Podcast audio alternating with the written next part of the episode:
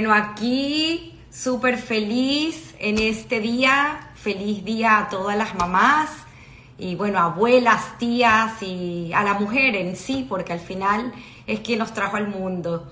Yo muy emocionada, aquí estamos con mi mamá. Hoy tenemos un súper especial de historias que contar. Eh, eh, hoy la transmisión también la estamos haciendo por YouTube, así que cualquier cosa, si quieren, pueden eh, verlo por YouTube. El link está en la bio.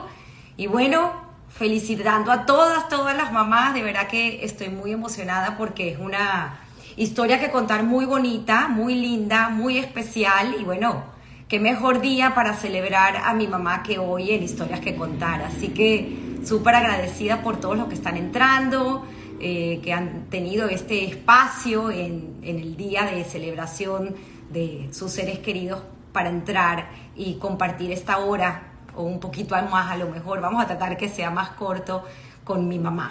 Así que no quiero eh, tomar mucho más tiempo. Quiero entrar un poquito en contexto porque eh, quiero que pues mi mamá sea la protagonista hoy y cuente pues su historia. Así que para ponerlos un poco en contexto creo que es importante entender los tiempos. Eh, mi abuelo, mis abuelos vienen de el antiguo imperio eh, babilónico. Estamos hablando de más de 2.500 años de historia de los judíos en Babilonia.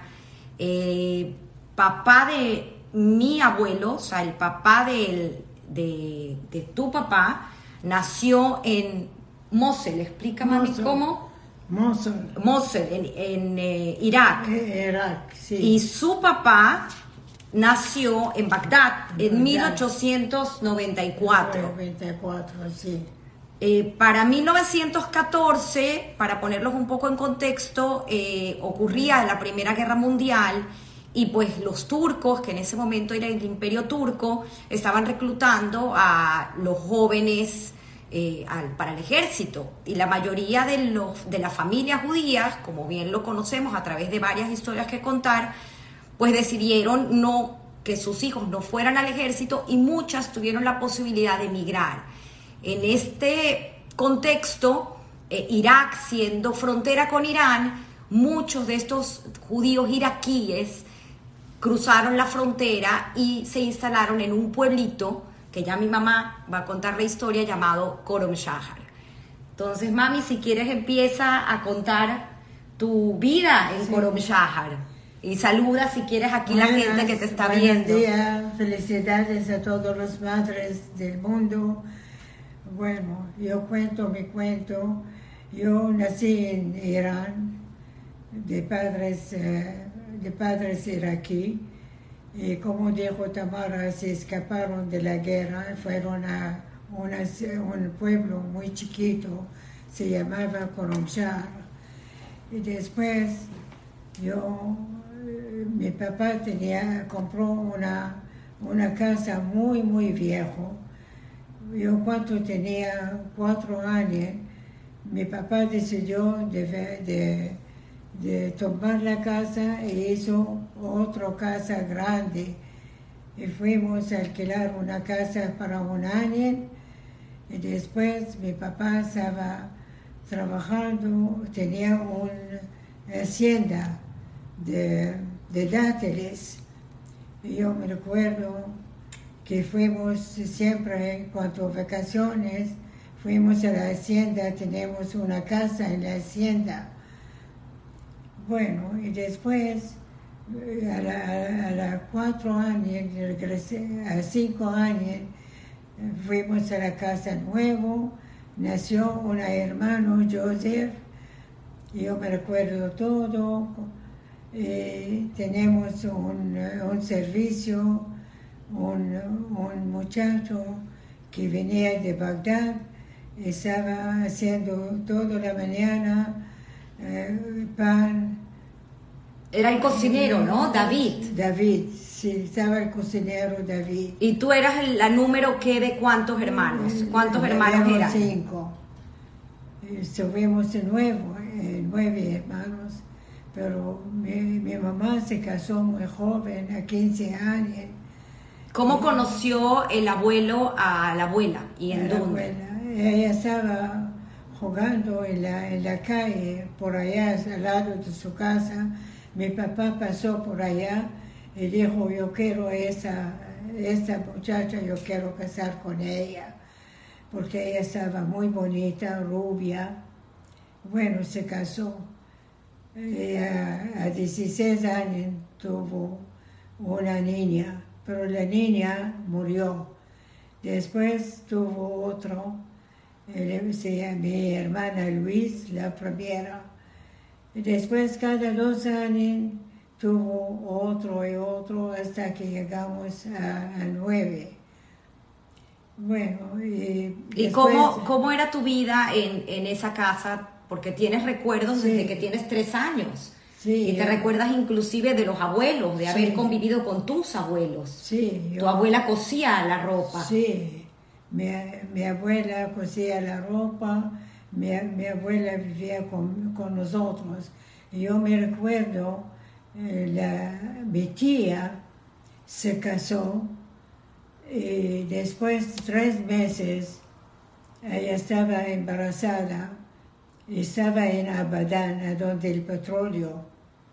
Y ella vino ladrones, empezó a gritar, a gritar, le mataron a ella, estaba embarazada. Yo, yo me recuerdo, mi mamá me llevó allá, pero yo estaba muy chiquita, yo no sabía tanto.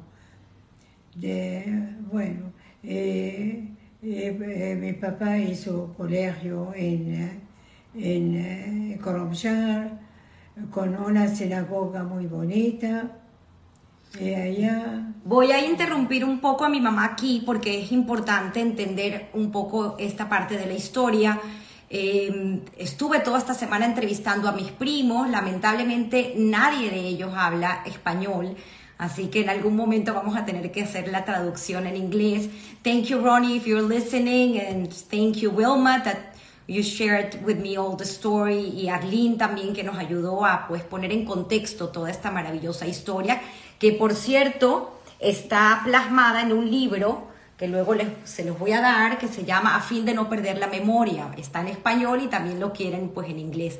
Lo interesante de esto es que investigando, eh, mi abuelo, o sea, su papá, cuando llega a Korom Shahar, eh, eh, ellos necesitaban, estas familias judías iraquíes que se iban a instalar a Irán, buscaban siempre tener a una persona que pudiese hacer los servicios religiosos. Mi abuelo había estudiado en una yeshiva y a los 16 años decidió salir eh, de, de Irán, llegó a, a un pueblo que no fue Korom Shahar, fue otro pueblo primero, con una familia para hacer los servicios religiosos, es decir, todo lo, lo que es la carne kasher, los eh, brit milá, eh, etc. Y esta familia, pues a la señora, la familia, los hijos la vinieron a buscar, se la llevaron del pueblo y él se quedó sin trabajo. Y cuenta eh, Ronnie, mi primo, en la historia, y Wilma, que él iba todos los días a un eh, bar, a un café, se sentaba y el señor, el dueño del café, le preguntó, y bueno, ¿qué haces aquí? Y él le contó su historia y cosas de la vida. Él le dijo, tengo una familia en Korom Shahar, que es donde ya nace mi mamá, que están necesitando eh, un maestro, por eso es que mi abuelo también se llama Moalem. Entonces, Moalem Sion es cuando llega por fin a Korom Shahar. Y dentro de sus negocios, de, de- dentro de su, su papel de rabino y de dirigente de la comunidad, pues él hacía eh, eh, un sistema de transferencia monetaria muy interesante que se llama Hawala. Hawala hoy en día existe. Eh, es un sistema que viene de la India y hoy en día much- se utiliza mucho en África. Y es muy interesante porque era la manera como se transfería dinero. Y eh, en- como les estoy explicando, la comunidad judía iraquí que sale de Irak, se instala en Irán, muchos de ellos van a este pueblo Korom Shahar y la manera de traer sus fondos pues era a través de estas figuras que hacían posible que se transfirieran los fondos de una persona a otra. Y era increíble porque era una transacción bajo palabra, bajo honor. Por eso es que nosotros decimos tanto que, que vale más la palabra que cualquier papel firmado. Y eso, pues a eso se dedicó, además de todo lo que recuerda mi mamá de la hacienda, pero la fortuna, por llamarlo así, que luego pues ayudó mucho a todo lo de, trabajo sionista que realizó mi abuelo, la hizo de esa manera. Y muchos de la familia pues trabajaron en eso. Entonces, bueno, mami, sigue contando, porque te interrumpí, pero era un poco importante poner en contexto cuál era el, trabajo del abuelo. Eh, ¿Cómo...? El colegio en Irán no había tanto colegio bueno. Mi papá siempre mandaba a mis hermanos a Bagdad a estudiar donde mi abuelo. Y yo, yo y mi hermana Áñez, eh, yo tenía siete años, fuimos a Basra a estudiar en un colegio francés. Bueno, yo estudié ya dos años porque mi papá tenía en Basra un socio, se llamaba Salman Daniel, y tenían una casa grande y una oficina. Entonces, después de dos años que yo regresé, aprendí a hablar, a aprender a leer, eh, a leer árabe y francés este tiempo. A siete años yo hablaba tres idiomas, el árabe porque mis padres de Bagdad y el francés yo aprendí en el colegio. Después, cuando yo tenía eh, ocho años, mi papá mandó a nosotros, a donde mi abuelo, a Bagdad, a estudiar allá en el colegio Allianz. Bueno, yo estudié allá, yo estaba muy feliz con mi abuela, mi abuelo, mis hermanos, gozamos mucho en Irak. Eh, eh, después, el año 41, había el tiempo de Farhud.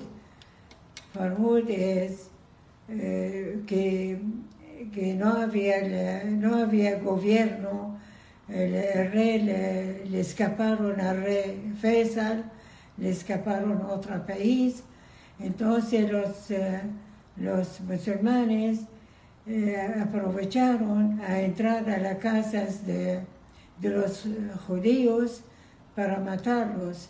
Este tiempo nosotros escapamos de la azotea, escapamos a donde eh, un vecino árabe, musulmano, subimos toda la noche en la azotea.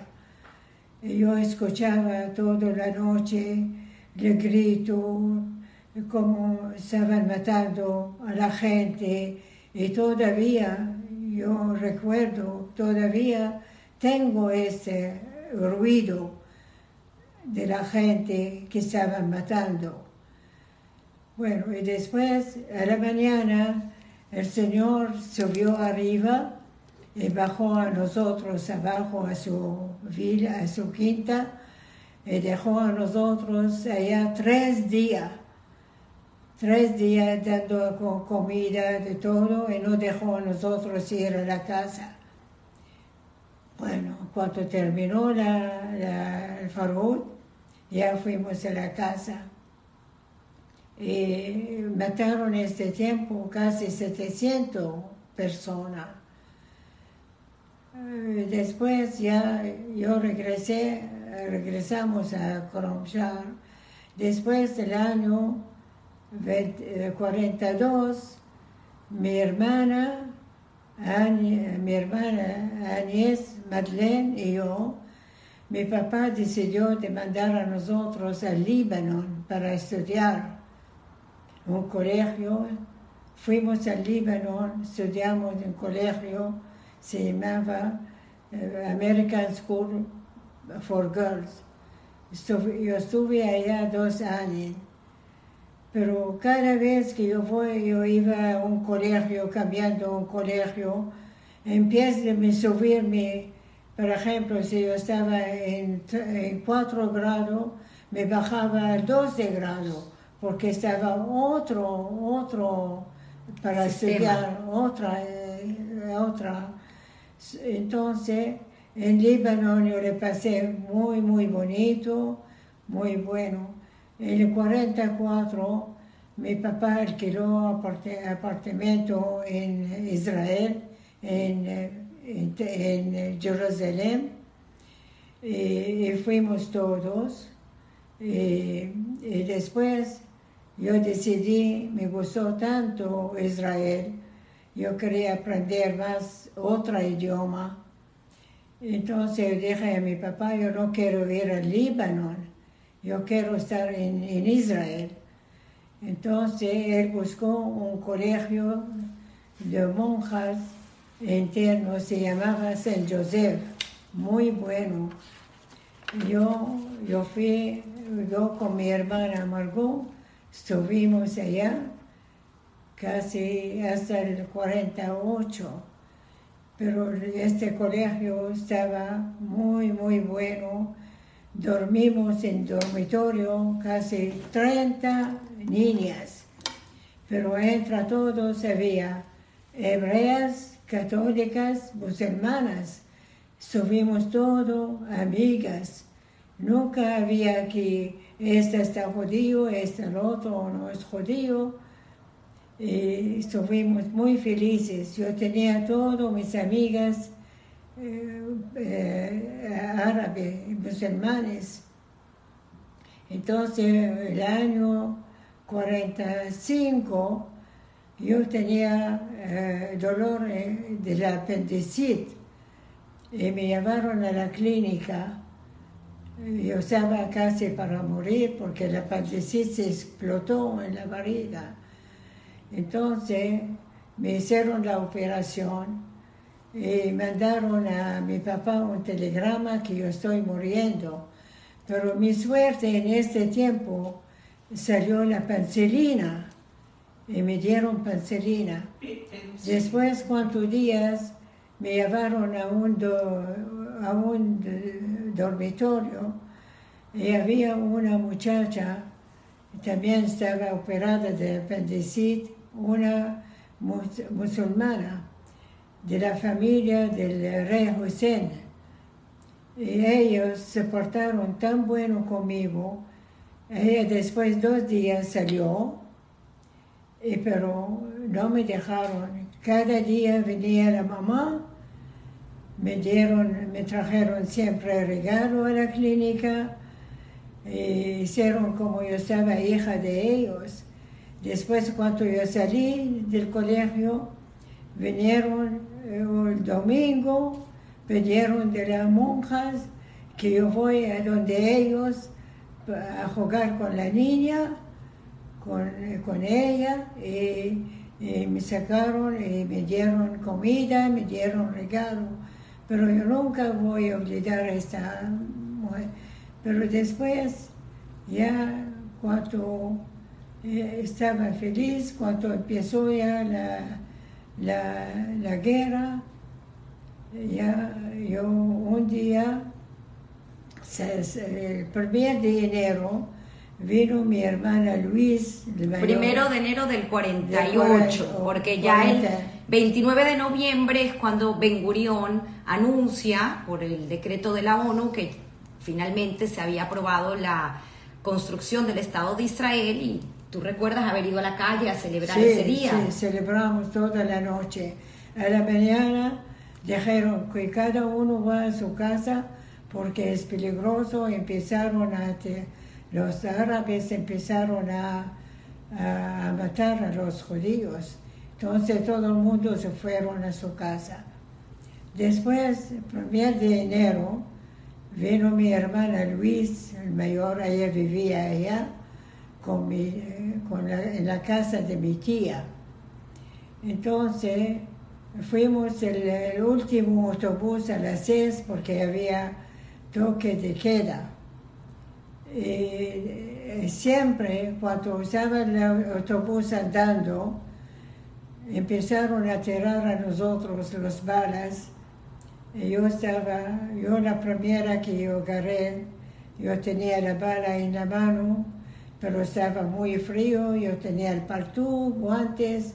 De repente yo veo que algo caliente saliendo de mi mano estaba la sangre, empecé a gritar. Entonces allá los hombres eh, sacaron corbatas, me amarraron la mano. Después, en nuestra suerte, pasó una patrulla de los ingleses, bajaron a nosotros del autobús, pusieron todo en el, en el piso. Después vino la Cruz Roja, me llevaron a la, a la clínica, pero había mucho, mucho gente heridos. Entonces eh, la clínica estaba full, estaba, no había puesto ni para dormir. Y a mí cuando me cosieron la, la mano, me dieron jugo, me dieron a comer, porque yo perdí mucho, mucho sangre. Después me dejaron eh, asaltar al lado de la puerta para toda la noche porque no había puesto para cama. Entonces yo, enfrente de la casa de, de la clínica, había, había amiga de mi hermana que subimos, antes de tomar el autobús, subimos a donde ella. Yo dije, yo voy a las seis de la mañana, me escapé de la clínica, yo fui a donde la señora, la amiga, abrió la puerta y me vio que yo estaba todo sangrado y todo. Entonces mi hermana a las nueve vino a la clínica. Me buscó, me buscó, no me, no me encontró. Entonces le llevaron a ella donde los muertos. Le abrieron todos los muertos, ella dijo, no, esta no, esta no, esta no.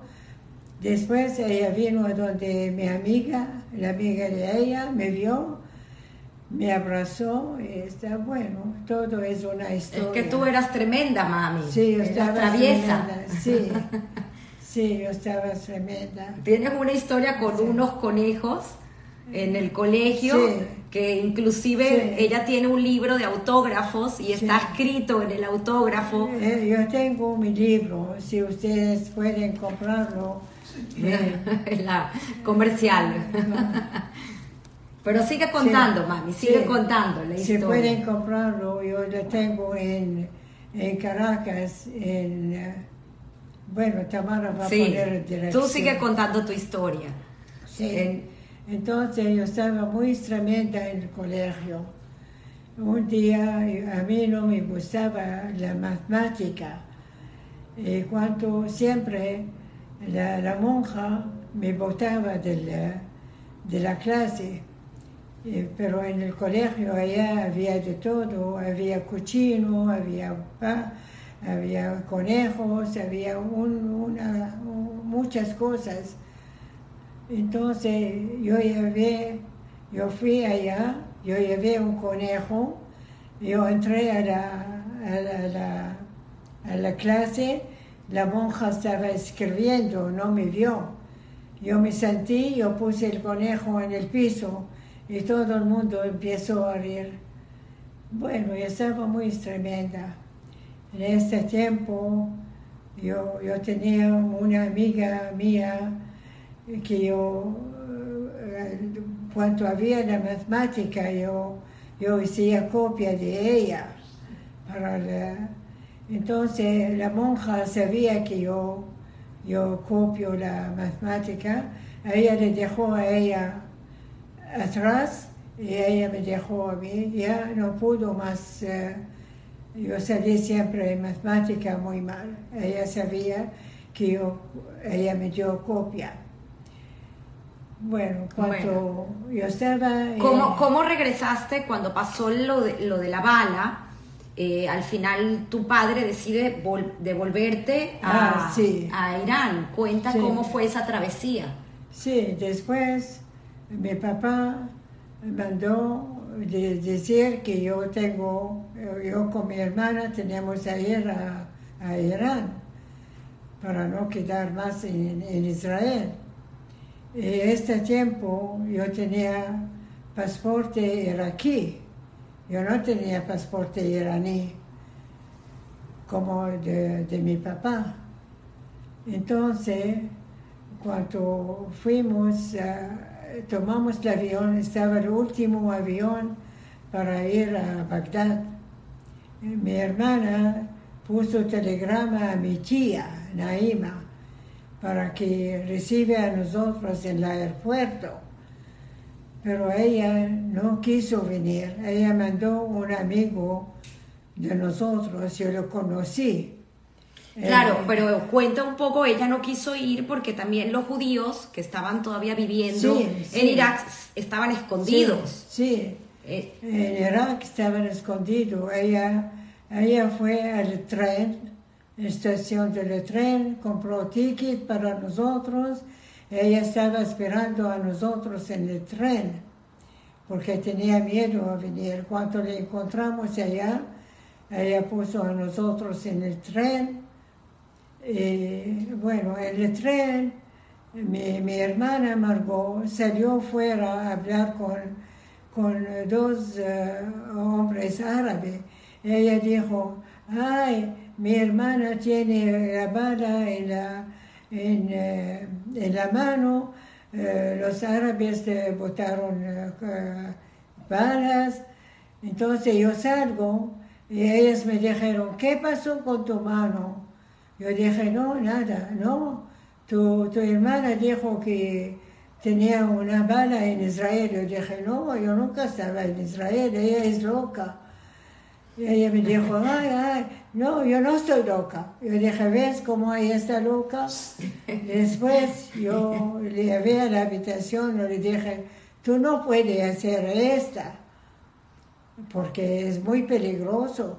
Podía hacer a nosotros algo. Después llegamos a Basra eh, y mi papá tenía secretario de él, vino a buscarnos. Después buscarnos, después dos horas metieron a nosotros a una lancha, pero sin pasaporte para llegar a, Irán. Sin estar, pero claro, como, como allá la gente conocía a mi papá todo, fuimos a la lancha, llegamos a, a mi casa, a Koromshahar. A Koromshahar estaba, eh, mi papá ya se mudó a Teherán, pero en Koromshahar estaba mi, mi cuñado, mi cuñado Jacob, estaba en puesto de mi papá, mi papá trabajando por él allá. Entonces dormimos una noche. El segundo día eh, tomamos, eh, fuimos a, tomar una avioneta para Teherán. Fuimos en la avioneta, la avioneta estaba, estaba muy mal tiempo, casi se caía, regresó la avioneta. No podemos ir, regresamos a la casa. Segundo día ya fuimos a Teherán ya yo me quedé entera, pero me quedé un año y media. Y después empezó a venir los iraquíes en tierra. Los iraquíes empezaron a venir a emigrar de Bagdad a Teherán. Y mi papá estaba eh, trabajando con, eh, con Israel para que se puedan eh, entrar a Irán sin pasaporte, sin nada. Y bueno, y así emigraron muchos, muchos judíos, hasta la familia de mi esposo, hasta mi esposo Jesque también. Bueno, Hay una, es un libro muy interesante y es una persona, una personalidad que estuvo en Venezuela, si quieres puedes contar un poco, ah. eh, de Shlomo, Shlomo y el libro se llama Operación Babilonia. Eh, eh, Shlomo Hillel murió en febrero de este año, a los 97 años de edad, y es muy interesante porque mi mamá inclusive tuvo la oportunidad, gracias a alguien de la comunidad, cuenta tú la historia, conocer, reencontrarse con él en Venezuela. Sí, yo lo conocí, él estaba muy amigo con mi papá, siempre trabajaron juntos. Eh, él estaba en, Caracas. Porque tu papá fue muy sionista, él colaboró mucho. Sí, colaboró mucho. Eh, él conocía a Golda Meir, él, cono- él estaba muy amigo de Ben Gurion. Eh, bueno, él estaba muy sionista. Entonces, cuando Shlomo Ale llegó a Caracas, me invitaron de parte de Keren Ayasot. Y yo fui, ¿Pero quién te invitó? ¿La señora? la señora Nelly Fisher, Fisher. me invitó. La mamá de Andy. Sí, Nelly Fisher me invitó. Yo fui. Y él, cuando me vio, estaba sorprendido. Y me después yo estaba en la mesa, él me sacó de la mesa, me llevó al lado del embajador de Israel y hablamos de todo. Y bueno, él dijo a mi cuñado, hizo una fiesta, una cena para él. Y él dijo a, a- a mi esposo, tú tienes suerte en tu vida de casar con, con la señora de Moalem Sion. Bueno, pero Historias, él- historias lindas que contar. sí. Cuenta en Teherán, en ese momento donde hubo una gran migración de judíos iraquíes y se asentaron en Teherán, la sinagoga que se hizo de también un amigo del abuelo, el centro comunitario donde se casó eh, Agnès y Madeleine. Ah, sí, en Teherán. En Teherán eh, eh, había un- una sinagoga muy grande, un colegio muy grande. Le, le hizo, eh, eh, ¿cómo se llama? A- a Abdel. Ahorita yo voy a buscar Sí. el nombre. Sigue. Meir Abdallah. Exacto. Meir Abdallah. Meir Abdallah estaba un señor muy, muy rico. Le hizo la sinagoga, el colegio, y mi hermana Margot se fue a estudiar por allá, pero yo no fui allá. En Teherán yo fui a un colegio francés, porque yo estaba estudiando todo el tiempo francés. Yo fui un año y medio al colegio en, en.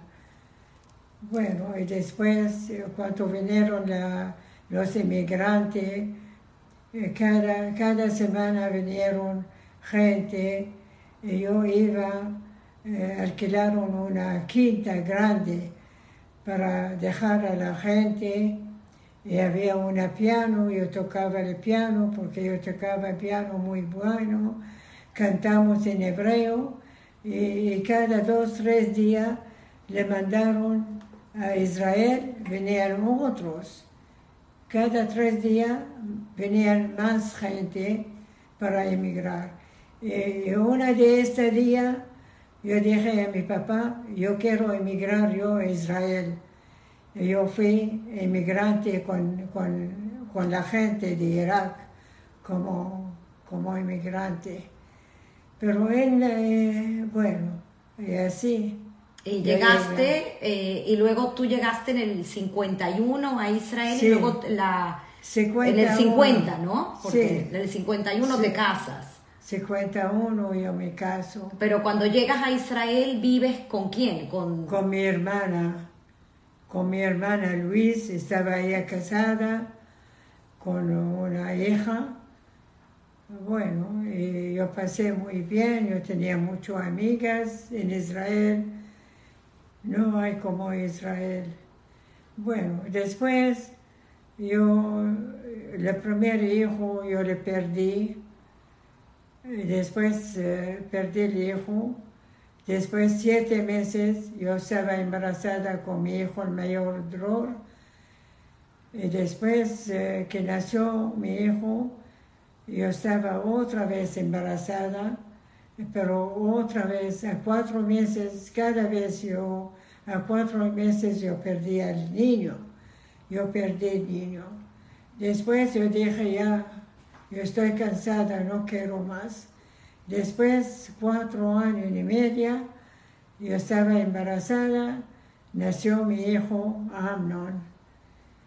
Y cuando nació mi hijo Amnon, eh, mi, mi, esposo ya allá en Israel estaba muy mal las cosas, no podía trabajar, no había trabajo, perdió toda la plata, entonces decidió, él tenía amigos en, eh, en Venezuela, se llamaba Marco Tache, entonces le hicieron, le dijeron que venga, le hicieron la visa y se fue a Venezuela.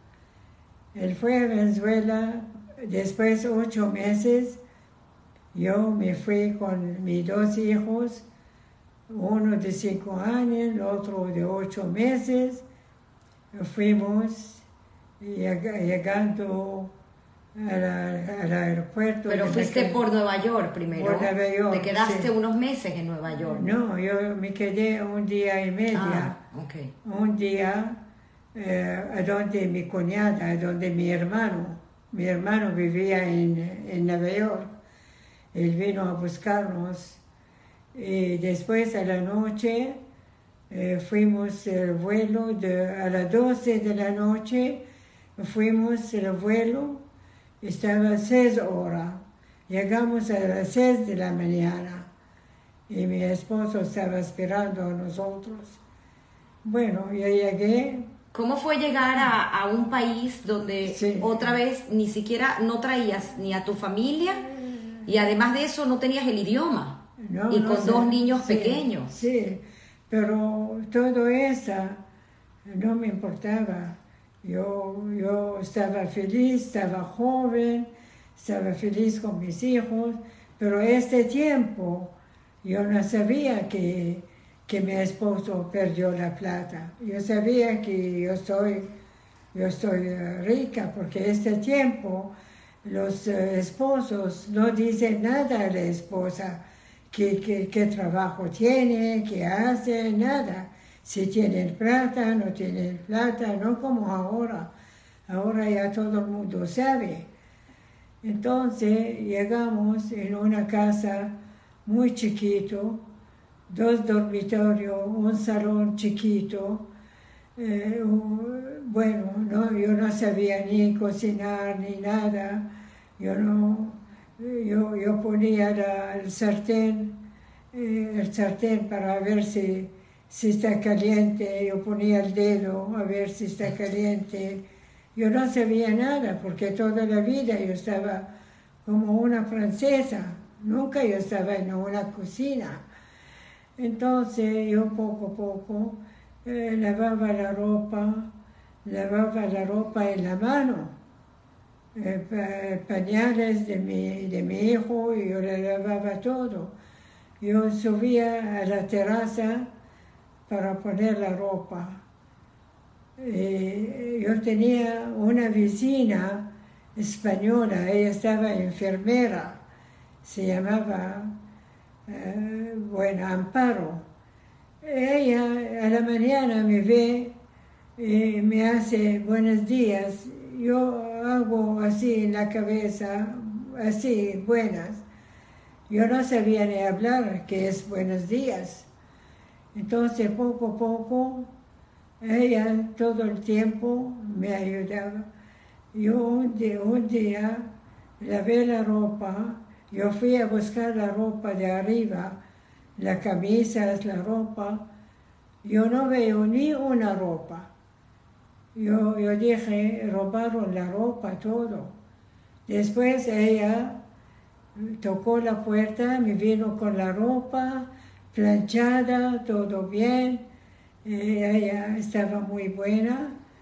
Y cuando mis hijos estaban enfermos, yo tenía una amiga mía, la primera amiga que yo hice es Lucy Matud, porque el esposo de ella, Heskel, trabajó con él como vendedor. Primero trabajó vendedor con Roberto Bloch, tenía eh, en, el centro, tenía negocio, se llamaba Silvana, él trabajó y él, él le prestó plata para comprar la, la, la, cama de, de, mi hijo, le prestó plata para, porque que llegó con 500 dólares a, Venezuela, yo no sabía. Entonces, poco a poco, Heskel estaba trabajando como vendedor en el interior, viajaba mucho, yo me quedaba con los niños. Y para comprar eh, la, comida, yo cuando termino, por ejemplo, la leche, todo, yo no sabía hablar. Había un abasto chiquito al lado de mi casa. Yo llevaba todas las cosas, la leche, eh, cosas que yo quiero comprar. Y yo, yo digo, eh, yo lo pongo y él me daba que yo quería. Yo dije, uno, uno, uno. Y después, un día, yo quería comprar vainitas. Yo, yo dije a, mi amiga Lucy, ¿cómo se llama vainitas? Eh, bueno, en árabe me, dijo vainitas. Yo fui a la bastos, yo dije, señor, señor, un kilo ventana. Dijo, no tenemos aquí ventanas. no quiero ventanas. Dijo, no tenemos ventana. Yo, después me dijo, vainitas. Yo dije, ah, sí, sí, vainitas. Él me dio un kilo de vainitas. Después, cuando mis hijos se enfermaron de, ¿cómo se llama?, de la China, la China entonces había un doctor, se llamaba doctor Goldstein. Estaba muy bueno. Me mandaron allá, a donde él. Yo fui a donde él con los niños. Y, yo le dije que yo vine de Israel, que no, no tengo plata, no sé qué. En este tiempo estaba la visita, 10 bolívar, la visita. Él me, me, vio los, los hijos, me dio para comprar eh, medicina y no quiso cobrar plata. Me dijo, no, yo no te compro plata. Después, bueno, estaban todos muy buenos conmigo. Hasta cuando yo iba paseando para ir pasear a la mañana con, con los hijos, yo estaba, había en la esquina un señor que vendía chucherías, eh, cosas, y él me decía, señora, qué bella, qué bonito los niños, que Dios le guarda. Yo no le hizo caso, porque no sabía qué estaba diciendo. Yo andaba. Después, un mes que yo aprendí español, eh, yo pasé, yo le dije un día, el último, y dije, gracias Señor. Ay, por fin me hablaste. Yo dije, no, antes no, no español, ahora sí, poco español hablo. Bueno, así yo aprendí español. Hasta ahora yo todo hago en español, sin colegio. Sin colegio, yo escribo, yo leo todo, ahora todo, todo yo yo hago en español, pero sin colegio, porque yo hablaba cinco idiomas y con el español seis idiomas. Bueno, yo pasé después, después mi esposo eh, trabajó un poquito, eh, cambiamos la casa, y la casa, el alquiler estaba muy barato, eh, yo hice poquito amistad allá eh, con, con, mi esta y después ya viví bien. Después poco a poco hicimos... ¿Y siempre querías tener una niña? Sí. Y después... ¿Cómo me pediste? Sí. Después ya yo viví muy bien. Después ocho años yo quería, yo, yo siempre quería niña yo dije, no hay mejor que la niña en el mundo, porque la niña siempre es con la mamá.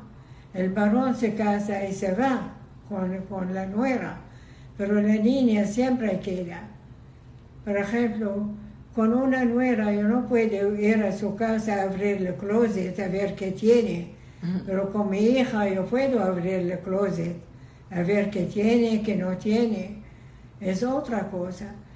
Fuimos un día a Jerusalén, después yo, yo, fui al cótel, y yo pedí de Dios, Dios, por favor, dame una niña, yo quiero, yo te pido. Entonces, yo, yo regresé a Caracas, después de cuatro meses, yo fui a un médico, me mandaron, el médico me dijo, no, tú puedes estar embarazada, Eh, así, así. Después, un mes, ya yo estaba embarazada, yo estaba tan feliz, tan feliz, pero no sabemos si estaba hembra o varón. Todo el embarazo yo ponía cosas rosadas, todo rosado, zapato rosado. Y mis amigas me dicen, tú estás loca. Yo dije, no, no estoy loca. Yo voy a tener una hembra. Yo pongo rosado todo. Hasta la cinta de la cabeza yo ponía rosado. Y al final me nació mi hija Tamara, tan bella. Hasta ahora ella me cuida. Qué bonito. Sí. Qué bonita historia. Sí. Tus eh, hermanos, porque nadie de tu familia llegó a Venezuela, nadie, de los nueve. No, nadie. La, la mayor Luis se quedó viviendo en Israel, ella eh, falleció ya en, hace ya, Con tu papá. sí, en el 2012 Sí. más o menos. Eh, su hija, Carmela, vive en Australia. Soraya. Luego, después de Luis, ¿quién venía? David. Vivía aquí. David, que vivía en Florida. en Florida. También dos matrimonios. Sus hijos Sí. viven entre Nueva York y Miami. Sí. Después de David, ¿quién está? Albert. Albert. Albert En Los Ángeles. en Los Ángeles. Está el primo Ricky, Debbie Ivani. y Bunny. Después de Albert. Anies.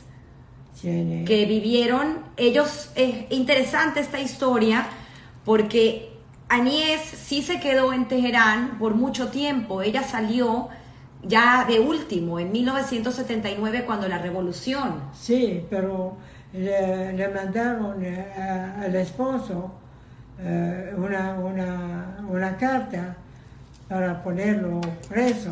Entonces se escaparon, se fueron al aeropuerto y le dijeron que no hay vuelo ni uno. Entonces ella empezó a llorar y dijo, póngame cualquier vuelo eh, a cualquier parte del mundo. Yo quiero salir porque no querían ir a la policía mañana. Entonces lo pusieron a ella a Turquía. Y ellas salieron escapando, dejó todo, todo, la casa como estaba amoblado, ella no sabía nada después de la casa y salió. Salieron, vinieron a, a Israel, después en Israel, porque los hijos de ella vivían mucho tiempo en Nueva York, mucho tiempo, ella estaba en americano, le pidieron a ella y ella fue a vivir en, en Nueva York. Tengo, Ella- tengo muchas fotos para compartir, ojalá las pueda colocar más adelante. Eh, luego tienes, aquí hay una foto, a ver si se ve. Este Esta año. es la boda en, eh, en Teherán, en la sinagoga que construyó eh, Meir Abdallah. Meir Abdallah, que también dices que son los amigos que viven en Brasil. Sí, Eh, yo estaba, yo, eh, la, la hermana de Mir Abdallah, ella estaba mi amiga, yo estaba en la boda de ella en Teherán. Y ella vive en, en Brasil y ahora yo soy, ella murió el año pasado, el señor también murió, pero la hija Diana Horesh, yo todavía, yo, yo contacto con ella. Ella vino, antes de tres años, vino a Miami, me visitó, eh, pero todo, el- todo el tiempo yo con ella en el Facebook. Mm, qué bonito, mami. Sí. Y tienes luego eh, Madeleine, Tu hermana Madeleine es interesante también, ella también lamentablemente falleció, pero quien sigue vivo es eh, mi tío Jacob, que son primos hermanos. Sí. Cuenta un poquito, Jacob es hijo de de, de mi tía. Ella se casó. la hermana de tu de, papá. de mi papá. Ella se, se casó con, con él en Teherán. Eh, después que yo me casé, ella se casó el año Ah, 52. Aquí está la, a ver si se puede ver, la foto de la boda. 52. Y el niño que está allí es William, el hijo de Anies. Sí, sí, William. Esto es en Teherán, en la misma sinagoga. Sí, Y, Sí. y- y Jacob, ayer hablamos con él, él tiene 90 y 1926, 94 años y también se recuerda de todo. De hecho, el, mi mamá, eh, el que mencionó, el, el sobrino de, de su papá, que los atendió en Korom Shahar cuando ella salió de Irán después de la bala, se refería a este Sí. tío, ¿no? A Jacob, que todavía no Sí. se había casado con Madeleine. no, no.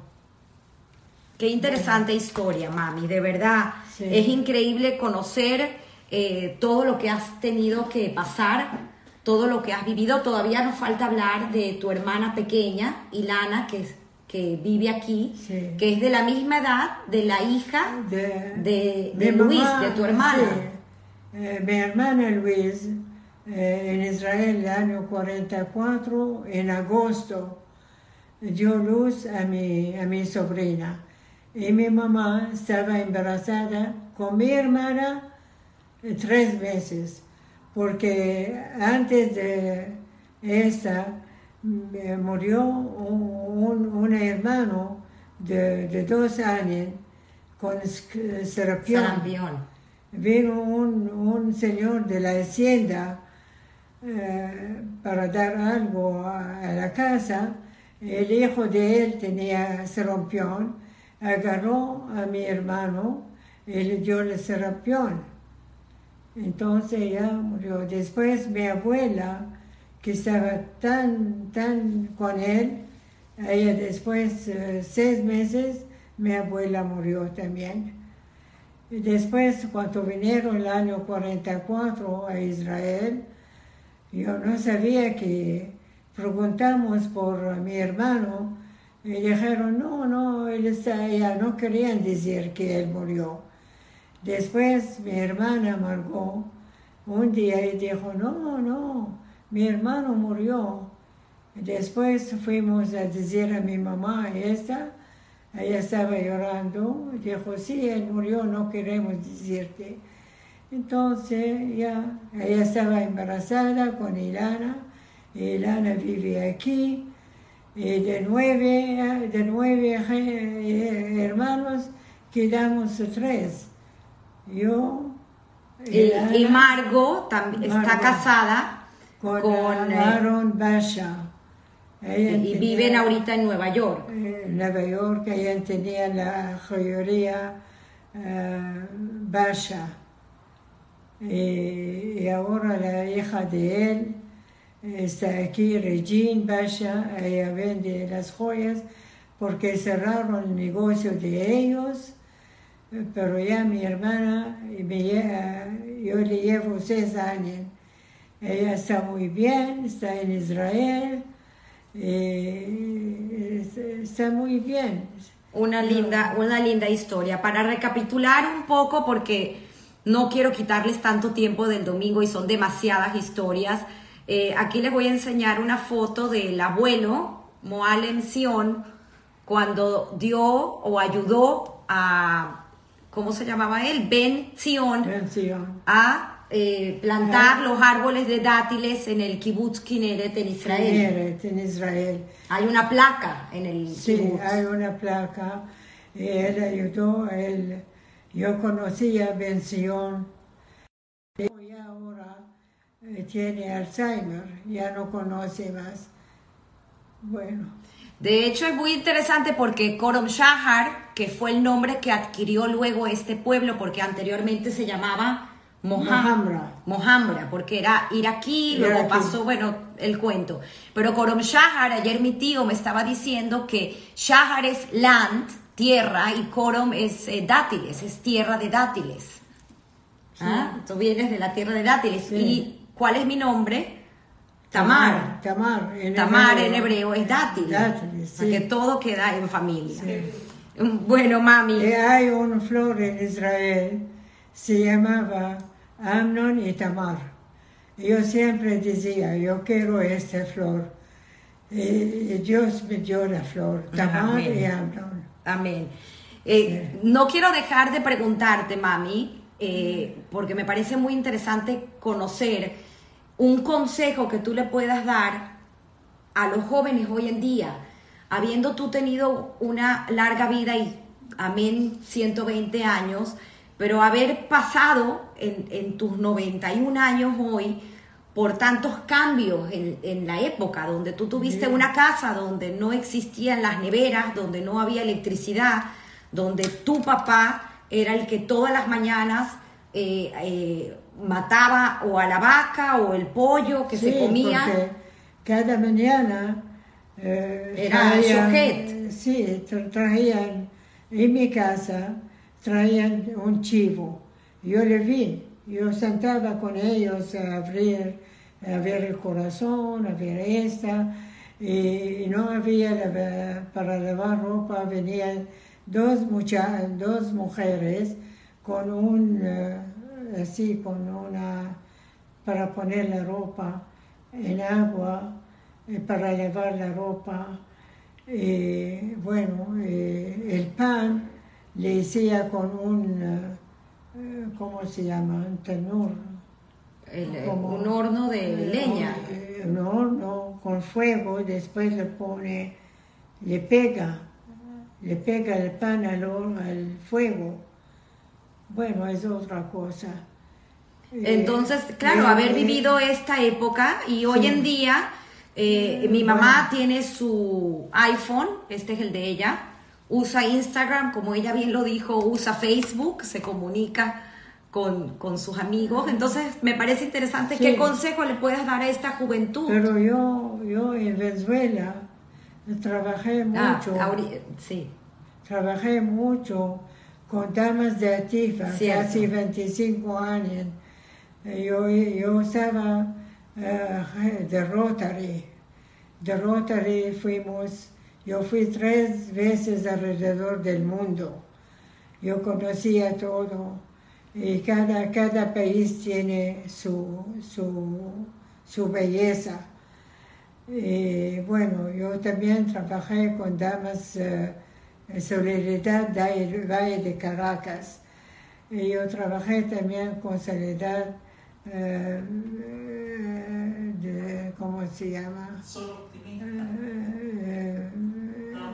Eh, Brahman. damas de Universidad. eh, damas de ¿Universidad? universidad. Baum. Baum. Yo trabajé con la BAM, yo hice mucho y yo siempre eh, quería siempre dar el consejo, hay a dar siempre cuando tú ves un pobre, hay a darle algo a comer.